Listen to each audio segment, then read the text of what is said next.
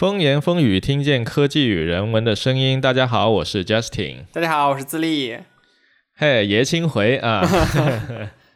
呃，其实我们中间还是有录呃一两期节目的，对，只是没有放，因为各种各样的原因。哎，好，没关系啊。今天是一期这个科技快乐星球啊，我们攒了有一个月的新闻了啊。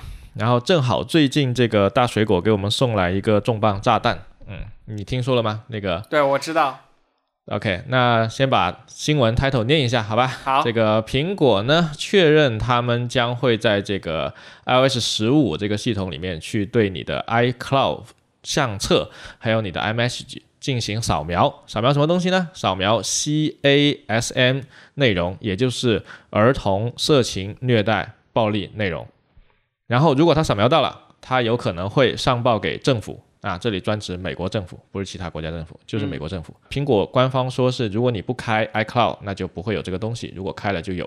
另外，它扫描你的 iMessage 的时候呢，如果你是一个青少年，然后呢，你们家是开了一个 Family Share 的一个 iCloud 账户，嗯，那你如果跟别人聊天，在 iMessage 里面有收到裸体色情的照片，那就有可能通知到你的家长。OK，他就发了这么一个东西，是在八月五号的时候。苹果官方自己发了个新闻，说他们要做这个东西，然后在全世界掀起了轩然大波啊，几乎几乎是一边倒的批判这个大水果。因为你当年对吧？当年你苹果就是以安全隐私著称，包括之前沸沸扬扬的那次呃罪犯的手机，政府要求苹果帮他去解锁，苹果始终没有松口，没有去解决这件事情。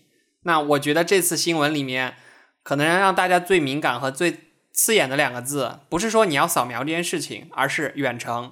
至少是我觉，我觉得是这两个字。如果是一个本地像呃指纹或者是那个人脸的芯片一样，你在本地处理好，然后怎么怎么的，我不会觉得有泄露的风险。你现在远程扫我的照片，我的照片本身又没有和那些非法的东西的情况下，我感觉是我的隐私被侵侵犯了。当然，它的出发点肯定是一件好的事情嘛。儿童色情这些事情就是要管得很严的，对吧？嗯，所以我觉得至少触动我的那个点是远程，你没有技术没有到达可以在本地扫描完，你就先不要搞这件事情，好不好？那你怎么看呢？来，我我我先我先还是先说明一下，他这个到底是怎么做的？嗯，因为因为因为新闻的 title 写的比较的含糊啊，说什么远程扫描，但实际上它是在你的设备本地去做的。啊，OK，它这个是利用到这个苹果手机的一个 on-device machine learning，就是在手机上的一个深度学习这么一个技术，去分析你的这个图像，然后会去做一个叫 neural hash 的一个哈希，就是把你的图片转成一串数字啊，零一零一的数字，然后呢，它在美国国家那边呢是有一个。被人举报了这个儿童色情暴力的这些图像库，嗯，然后他同样也对这一些照片去做一些呃 neural hash，然后呢去对比两个 neural hash 的结果，也就是说，他真的会对比，首先是在手机里面对比，第二就是他对比的只是一堆数字，他本身是不会拿像素，也就是我们肉眼可见的那种。图像内容去做对比的，那它为什么要使用 neural hash 呢？除了说它可以把这个图像转成数字，并且它不可逆啊，就是假假如有人真的拿到你这串数字了，他是不知道这张图片长什么样子的。嗯，有点像 M D 五的这种。啊，有一点，就那所以理论上来说，苹果的技术人员就是他的服务器，即使拿到了这一堆哈希，就是他判断你的手机判断你这个人有可能有问题了，他要做上报，那他他拿到了这堆东西，他也是不知道这张图片到底长什么样的，这个是首先第一点。第二是这个 neural hash 呢，它可以去帮助你处理一些图片相似的问题。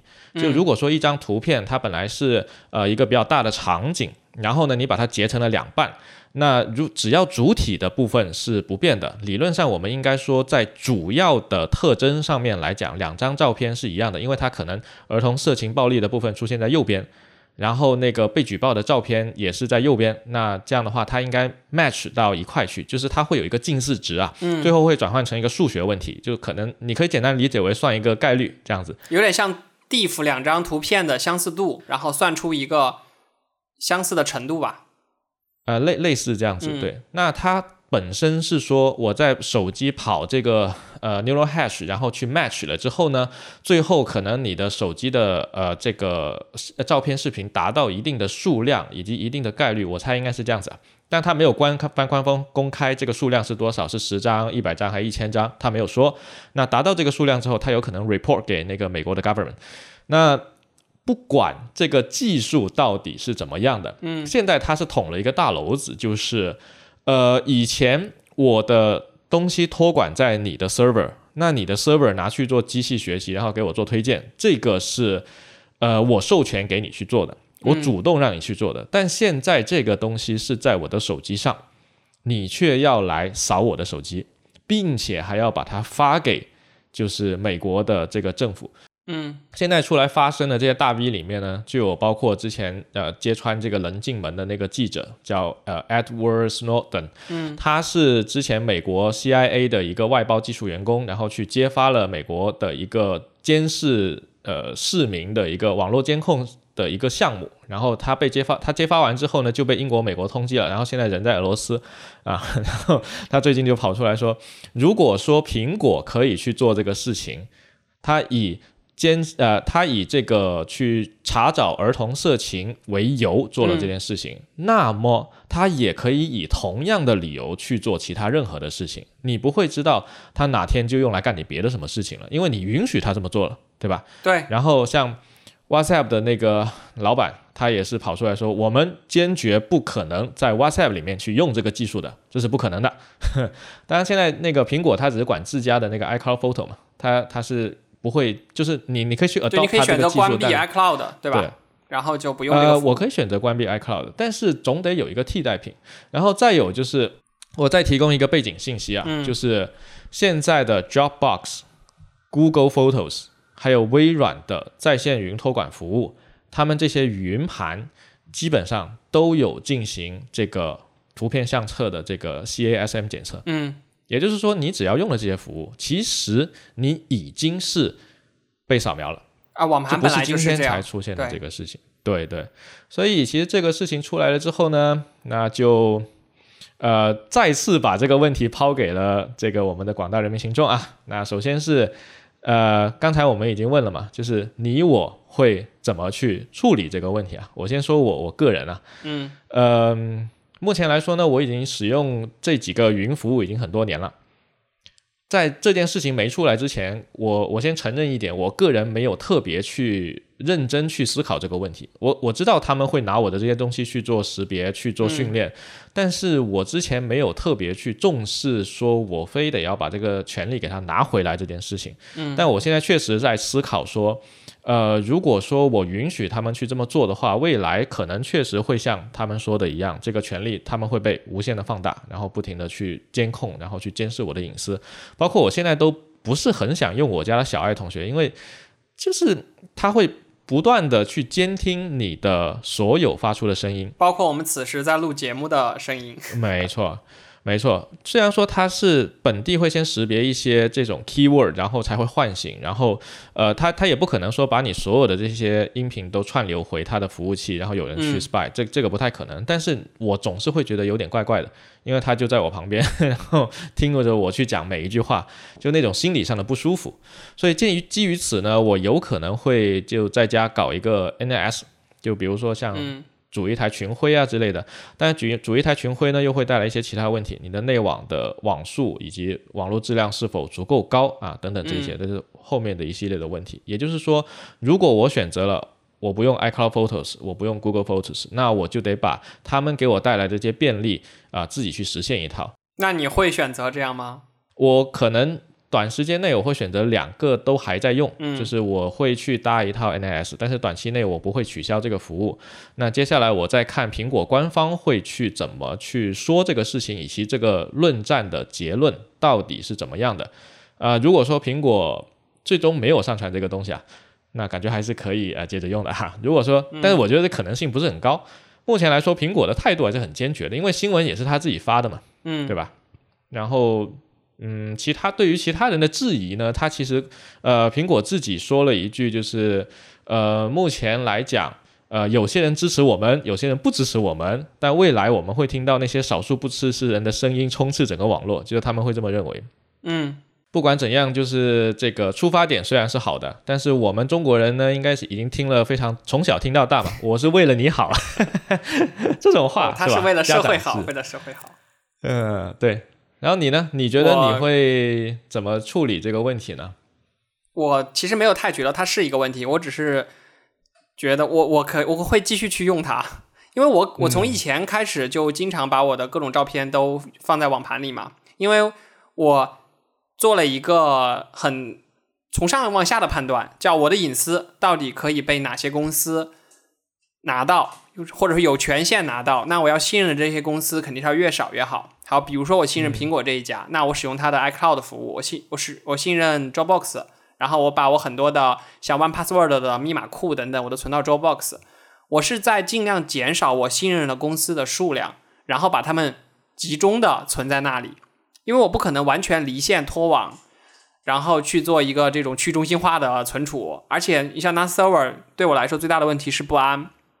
我家里如果搭一台 NAS，即便有三四个硬盘循环备。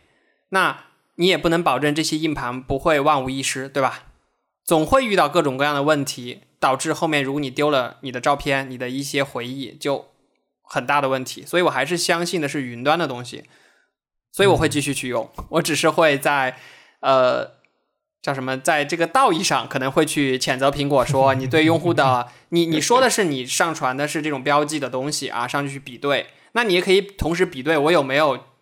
去哪儿旅游，或者我有没有买什么产品的这些东西，作为你学习的一些素材，那我就不可知了。因为至少我打开了这个口子，就跟我把小爱同学放在家里一样，其实就是有一个机器在不停的监听我的每一句话。我开了，要么我选择信任你，要么就是我还是评判你，我觉得你不应该这么去做。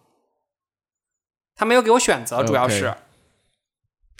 其实你你这个说的是挺对的啊，就是对于绝大部分人来说，其实没有多少选择，嗯，而且，呃，虽然说这个事情在大 V 之间的那个立场是看上去非常鲜明的，就是非黑即白的，要么占苹果，要么不占苹果，但是这个现实世界可能它不是一个这么两极分化的一个世界，它也许是一个中间有个缓和地带的，就是。呃，虽然说我会去试着给自己搭一个 NAS，但是就像我刚才说的，后续的一整套这个基建也会是比较麻烦，所以我还得在这个过程中试着去寻找一个我认为合理的一个平衡点。至于你说的这个什么硬盘备份啊，会不会坏啊这种，呃，当然存在这种可能性啊，但是现在的这个 NAS 系统，据我所了了解呢，其实已经算是比较的。呃，先进了，嗯，就它的那个它的四块硬盘，你是可以作为就是嗯找其中两块作作为那个备用盘的。但是但是你想，如果像嗯有一些在地震带的那些，或者有些灾害的情况，像这次河南的这个水灾，那整个房间里所有的设备全部被水淹，那东西就全没了呀。啊，这种没有办法，那只能听天由命了。如果遇到这么大的自然灾害的话，当然最近这个天灾有点多啊，这个，呃，所以人生世事无常，对对对，是没有办法。啊，不管怎样，最后再多说一个，就是这个苹果啊。他自己现在跑出来说我是为了大家好啊，我们要去做这个事情。但是呢，不好意思，二零一六年 Tim Cook 给他们就是给苹果的用户发了一封给顾客的一封信，嗯，里面就讲到这个呃，FBI 有要求苹果要。把一些什么呃，就是你刚才说的那个解锁的那个事情，对对对。然后苹果呢义正言辞的回绝了。啊，他这封信是这么写的，就在二零一六年，他说：“While we believe the FBI's intentions are good，我们相信 FBI 是好的，但是呃，如果说一个政府呃强制我们去在我们的产品里面做一个后门的话，那就是彻彻底底的错误啊。”这是我直接翻译的啊。所以我们会很害怕，说如果这个要求我们服从了，那未来我们的自由、我们的人权、我们的政府就就是就是会呃，whatever，就是会会会被毁于一旦，会瓦解。所以他写的义正言辞言辞啊，署名是 Tim Cook。那这一次这个新闻，他又是 for 大家的 good 啊，非常好啊。习惯了，当年是一套啊，从啊，五年后又是我绝不做触控笔，记得吗？对 对对。啊，但那还不太一样，那个 毕竟可以说帮助时代的问题，时代的问题。对，OK，好，下一个，下一条新闻啊，下一条新闻是，哎，隔壁家的这个大微软，大微软正式发布 Windows 三六五，开启云 PC 时代。哎，这个云 PC 啊，之前我们才说过这个云游戏，后面还有云 PC。其实云 PC 的话，我觉得对我来说。呃，只要它的这个延迟足够 OK，然后整个呃虚拟机足够好用的话，我觉得我还是挺 OK 的。不过它这个项目，我记得是还只能给这个企业用户使用，个人用户好像还是不能买的。嗯，那它这个云端是只能用办公套件，还是说各种软件也都可以运行？它就是一个虚拟机的 Windows，应该是。哦，云端的虚拟机的 Windows，那那还是可以的，可以装各种软件。就可以用一整套 Windows 的服务，只要你网速够快，然后拥有鼠标、键盘和屏幕，就不需要主机了嘛？对，呃，网速够快，你说的是。其实像虚拟机技术的话，呃，现在很多大公司内网啊，像什么腾讯云啊、阿里云啊，很多会有一些虚拟机，然后你是可以通过你自己的机器 Windows 或 Mac 去做一个远程登录的啊，挺好用的。如果在内网的话，是非常好用的，我觉得。做拿来做一个备机是完全 OK 的，因为像我家现在完全没有可以跑 Windows 的设备，然后有的时候会觉得有点头疼啊，就除了说我本地跑一个虚拟机啊，但那样效率太差了，就还不如用这个，所以我觉得这个还是蛮不错的啊。嗯，这是大微软拿这个云 PC 来上网赢。呃，这个有点大材小用，可以拿来玩游戏，好不好？你想想，因为云 PC 的话，你的硬件设备啊，就全是在微软的 Azure 那个云上了。哦，那它的设备的去买它的那个啊。如果我今天想玩二零七七，我就把我的那个设备拉到最高，是吧？哎，配一台跟思聪一样的那种电脑吗？可以吗？对。但是我这个想的有点有点理想化啊，我现在没我也没有试用过，不知道它实际的情况是这样。那如果听众朋友已经用上了的话，可以啊，欢迎大家给我们留言啊，讲一下你们的试用体验。好，这个是大微软。好，下一个啊，接下来两条呢是这个咖啡界的新闻啊。首先是这个字节头条呢，啊，字节跳动不头条，sorry，啊，字节跳动呢成为了这个 Manner 咖啡的最新投资人，然后今日资本呢就退出了这个投资。另一个呢是便利蜂，它入局这个精品咖啡。呃，其实我们会发现，像 Manner 咖啡呢这家咖啡，我呃，它最近要来广州了啊，深圳。不知道开了没？深圳好像开了吧？你你有在深圳见到过 Manner 咖啡？我好我我没有见到，但我觉得深圳应该有吧，毕竟是一家连锁。不太确定啊，不是因为 Manner 咖啡它呃是在上海发家，然后呢，他在上海已经开了一百多家了，非常非常的火啊。它是那种非常非常小的店，你可以感觉它就像一个报刊亭一样那么小。那它和瑞幸也很相似哦。瑞幸现在很多门店都没有凳子了。就是直接还是有差的，还是有差的。这个瑞幸早期还是主打这个外卖啊，它的这个它的门店仅仅是为了生产咖啡这个快消品，然后交给快快快递小哥送出去。它甚至那个门店啊，有些瑞幸门店是不给你买的，但是 Manner 不一样，Manner 它是想要做这种快消咖啡中的好咖啡。就我们都知道，星巴克的咖啡是不可以喝的嘛。但是呢，他是想要做一个呃，就是像我们像这个上班的白领族啊，有这个咖啡的需求，然后呢又不想喝那些不好喝的咖啡，更加不想去什么 Seven Eleven 啊卖咖啡啊这种地方去买那些喝不下去的咖啡，他就想要喝稍微好喝一点。其实 Manner 咖啡呢是 OK 的，味道是 OK 的。对，但是它没有到就是你可以坐下来悠闲悠哉的去喝一杯精品咖啡的程度，就可你可以认为是介于两者中间。那像在深圳的话呢，其实已经出现了非常多这样的咖啡店了啊，比如说像这个。呃，深圳的这个大冲那附近啊，还大冲附近吧，那边呢，呃，有一家是去参加这个呃手冲比赛咖啡的一个呃一个一个咖啡馆，叫上铺咖啡吧，好像。然后他开了两家店，一家是在商场里面，然后应该是万象天地那个商场，对。万象好像是那边，然后它你可以在里面是呃悠闲的喝咖啡的，去品尝冠军咖啡师给你送来的一杯精品咖啡。那另外一家店呢，它开在别人上班的大厦的一楼，然后座位很少的，就也有座位，但很少。那很多人进了门之后，还没去刷电梯，就没刷工卡，就先去买一杯。哦，特别适合早上班的时候，先去通勤完，立马拿又或者是可能有些人他午睡了之后呢，醒来了，哎，这时候很困，然后下楼买一杯，然后再。我们很多同事都会这样去买。模式。挺好啊，没错，有有，而且对咖啡的品质是有追求的那种。对对，人群他们用的豆子还是比较好的豆子啊。我们知道，像星巴克用的豆子呢，当然也品质也是 OK 啊，但是他做的那那那一堆呃 espresso 机器出来的批量出来的那些。呃，还是相比之下，只能说就是它成本会更低吧，应该这么说，也不是说大众，因为早期的星巴克能起家，还是因为它的咖啡的香味飘到了街上去，然后大家发现这个咖啡店不错，然后才跑过来买的。只是说现在这个随着这个咖啡格局，我们说的什么第一波、第二波、第三波的这个呃变革，所以嗯。没有，现在也应该是第三波，我们正处于第三波，有没有到第四波我不知道啊啊，所以这个咖啡这个生意呢是越做越大了啊。之前那个瑞幸上市讲的那个故事，中国人喝咖啡有极大的这个上上升空间啊，现在就被这个这种新的精品咖啡馆就慢慢的做起来了。嗯，瑞幸这种，我我个人觉得啊，你老是打这种廉价咖啡牌，你最终只能给其他人培养市场。嗯，有点像小黄车啊，先把市场打出来，现在又被美团跟支付宝接手，哼，有一点，有一点。OK，那这个是两条咖啡的新闻啊，Manner 是做的不错的，希望你未来越做越好，好吧？好，好，那接下来一条呢是这个 iOS 十五啊，就是支持实时位置，关机也能追踪，就是那个 Find My 那个 App 查找那个 App，是即使你的手机。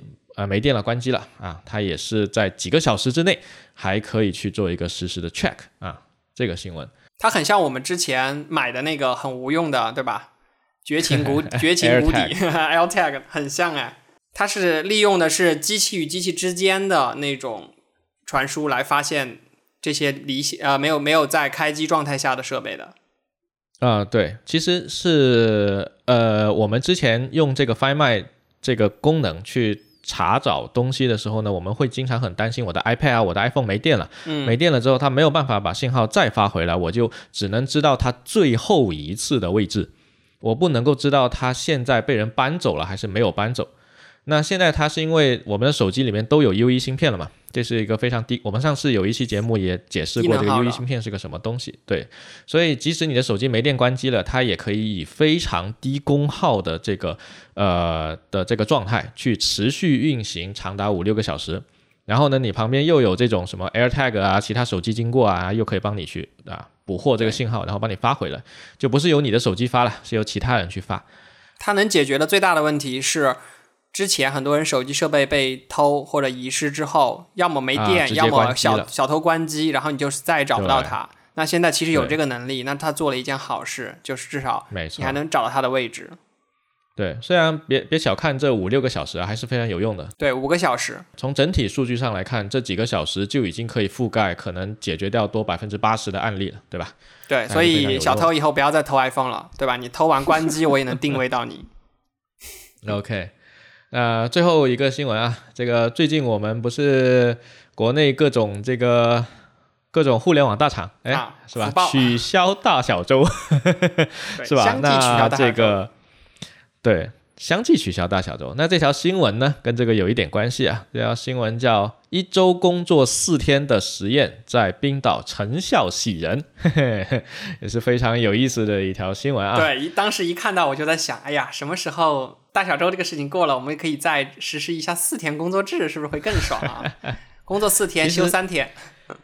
其实他这他我我去看了一下啊，他这个呃所谓的一周工作制啊，哎四天工作制，他并不是真的说规定你工作四天然后放假三天啊，他是这样子的，以前是你一周工作四十个小时，一天八小时嘛，对吧？嗯。他现在就改成呃一周呃一天工作七小时，然后一周就是工作三十五个小时，就是所以嗯。啊，对，所以你就少了几个小时嘛，然后就约等于一周工工作四天。那具体是不是真的放三天，这个我就不太清楚了。那这个这个事情呢，它其实是在冰岛是从二零一五年就开始做了，它不是最近才做的，他其实持续了好几年。他们招募了一些冰岛的这个呃公司啊、社会服务机构啊、医院啊，然后还有幼稚园啊等等这些这些机构展开这个实验，然后大概涵盖了几千人吧。这冰岛总人口本身也不多，他们本来也有这种对吧？生育的压力啊，压力在人口数量的压力在。对，呃，冰岛确实是本身是个人口不多，然后这个好像。反正欧洲那边的人口增长率都挺低的，对，应该都是负增长。然后说是什么幸福度最高的国家之一吧，应该是。那他他这些人去参与这个实验了之后呢，就发现时间变短了，所以呢，你就必须改变你之前的工作模式了，就是所有的人都会去考虑说，呃，开会的必要性。如果没有必要，我就不开会了。对啊，你想我一天七个，假设我一天工作六小时或七个小时吧，对吧？然后我开会就花了三个小时，我就剩下三个小时了。那那我干啥呢？我就没我就没有时间工作了。准备开会，另外三个小时。对，所以其实这个就让我联想到这个快手、头条他们的这个大小周啊。嗯，你会发现其实大周就是星期六要上班嘛，本来是做五天的工作，我要六天时间去做。其实很多人就会把本来五天可以做完的事情分配到六天去。对。所以总的工作量是不变的，但是我必须在这家公司待够六天，那其实是非常无所无所谓的，就是没有用的。这个，但是薪水多了，你知道吗？这件事情啊，对，他是有加班费的，就是星期六的那一天是要三倍加班之类的，是就这样，他总的算下来，就一个月的那个月薪会。多出来一些，因为这个算加班费，所以也就是这些互联网公司呢，它就可以开出一些比其他公司看起来年薪更高的、现金部分更多的一个呃部分所在。嗯，对对对，但其实算下来年薪的话，你还不如去换一家不需要周末上班的公司呢，是吧？呃，然后其实这个这个实验呢，还有一点就是这些结果呢，就是他们觉得大家都挺开心的。因为之前其实就是大家不是说非得要去追求我是一个九九六的时间，还是一个九五五的时间，还是说我工作四天的时间？时间它最终只是一个表象。大家其实最不希最不希望看到的是这个工作时间不被自己控制。那最极端的情况就是我们说九九六零零七，你每天除了工作就是睡觉，你就没有任何其他的个人时间了。这种情况是最惨的。再再有一点就是，你工作的价值跟时间它当然有一个关系，但是工作的价值和时间不应该是一个绝对挂钩的一个一个一个状态。我不是说我今天工作了八小时，我就比我四小时更有价值，不应该这样去看，应该看我的产出，对不对？如果说纯粹由工作时间来看的话，那最终就会变成一个呃劳动的机器，就是办公室喝茶、拿报看报纸的这种状态。对，呃，这个你在暗指什么东西，我就不说了，没有说很多，大家都懂。啊，影片里都是这样拍的，至少最后就会变成那个摩登时代里的那个卓别林，因为什么呢？他就是流水线上面拧螺丝的人。这个时候时长跟它的价值有没有挂钩？肯定是有的，因为这个机器开多一个小时，我可以生产多一千件、两千件的零件，那绝对是可以跟它挂钩的。但往往我们现代人，尤其是你我所从事的这个互联网行业，对，是创业创意工作，或者是那些写字的人也可以。那最后你的产出并不真的是由这个时长来决定的，啊，但换一个角度来看啊，呃，也许对于企业的老板来说，你的创意产出，他不可能真的去看得到或衡量到。量化起来看的话，就从工作时长，尤其是对啊，你看，尤其是像抖音、快手这种，就是员工特别多的公司，那你让老板去衡量每一个员工的这个创意产出吗？他做不到。所以一旦有一些公司，这其实抖音、快手已经算是挺不错的一些行行业头头部的公司了。还有很多公司呢，它其实是本来就没什么事情做，还非得要去呃限制员工去用时长来决定他今年的这个产出。嗯，那这个其实是对于企业老板来说，我只能说他可能是真的是比较无力的。除了时长这个东西他可以控制之外，他找不到其他的东西可以去衡量他的员工的产出了。对，我觉得这可能比较偷懒的做法吧。唯一的一个工具，对对对。好，那这个是今天的这个快快乐星球。那最后还有几句我们要聊一下吗？快讯，快讯，最后还有几个额额外加餐，好不好？那第一条是这个呃加餐啊，刘慈欣加入商汤科技担任科幻星球研究中心主任。嗯，什么时候我们邀请一下那个 快乐星球的小伙来加入我们快乐星球？我以为担任我们 B G N 研究中心主任。快乐星球。给我们快乐星球提个字什么的呢？没有。当时我看到我看到这个新闻的时候，我我的那个感觉就是，终于啊，一个人、一部 IP、一家公司的时代到来了。啊，你你也不能说他，你也不能说他一个人只有一个 IP 啊，你这个都是对大刘不敬啊。大刘还是写了很多就是他自己的名字就是一个大 IP。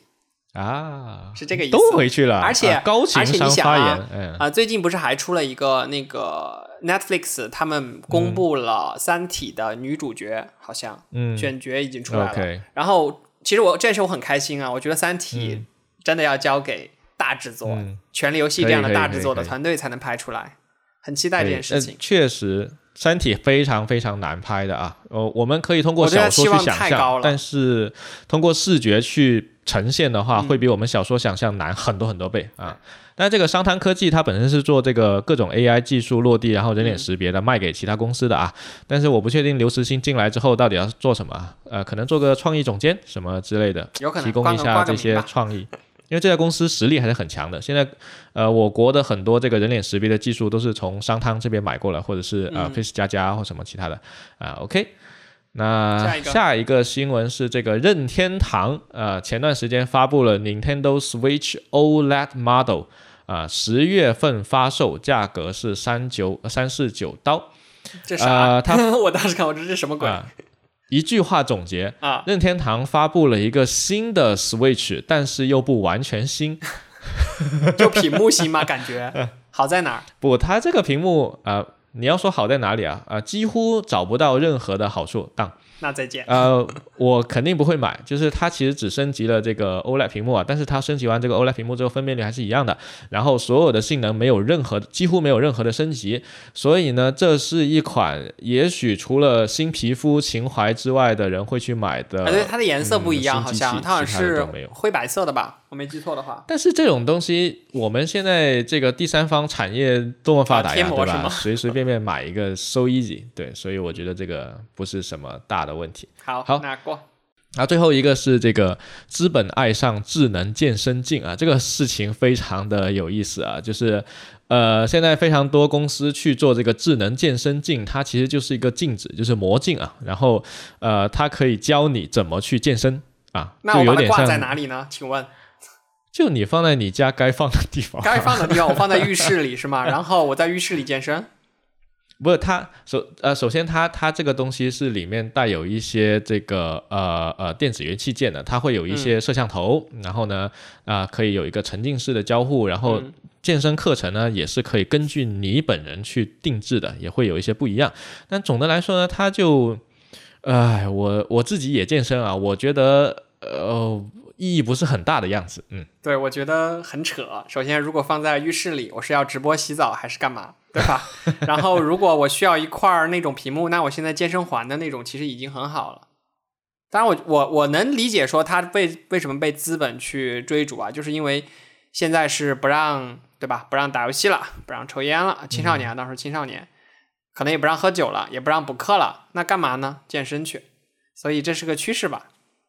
其实我倒是想提一点啊，像 Apple，你知道它在 Apple TV 加上面提出呃推出了那个 Apple Fitness，就是呃你你可以跟着那个电视机上的那个 Fitness Program 去去做电视机前的健身。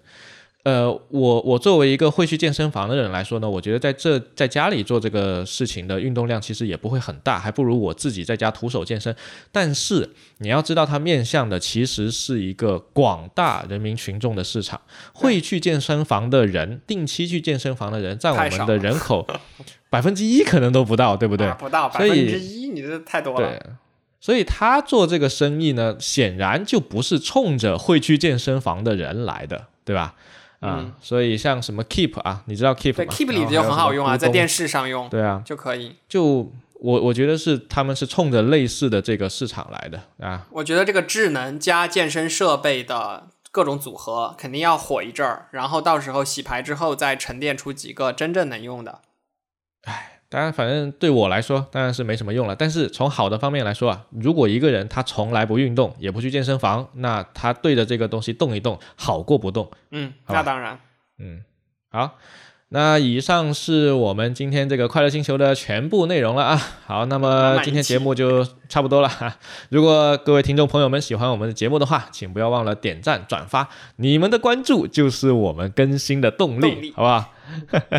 好，那最后照例啊，来一首歌，来一首什么歌呢？呃，我觉得啊，今天既然我们开场讲的是苹果，我们还不如回归到苹果上。对，那其实苹果最最美好的黄金时代，应该还是乔老爷子还在的时代，对不对？嗯，那个时代是充满了理想主义的时代，也是一个苹果上升期的巅峰时代。这一期节目的这个歌呢，它就不是一首歌，我们带来乔布斯乔帮主当年念广告词的那一段 “To the crazy ones”，好不好？很振奋人心，来一起听一下。好的，那么今天节目就到这里了，我们下期节目再见，拜拜，拜拜。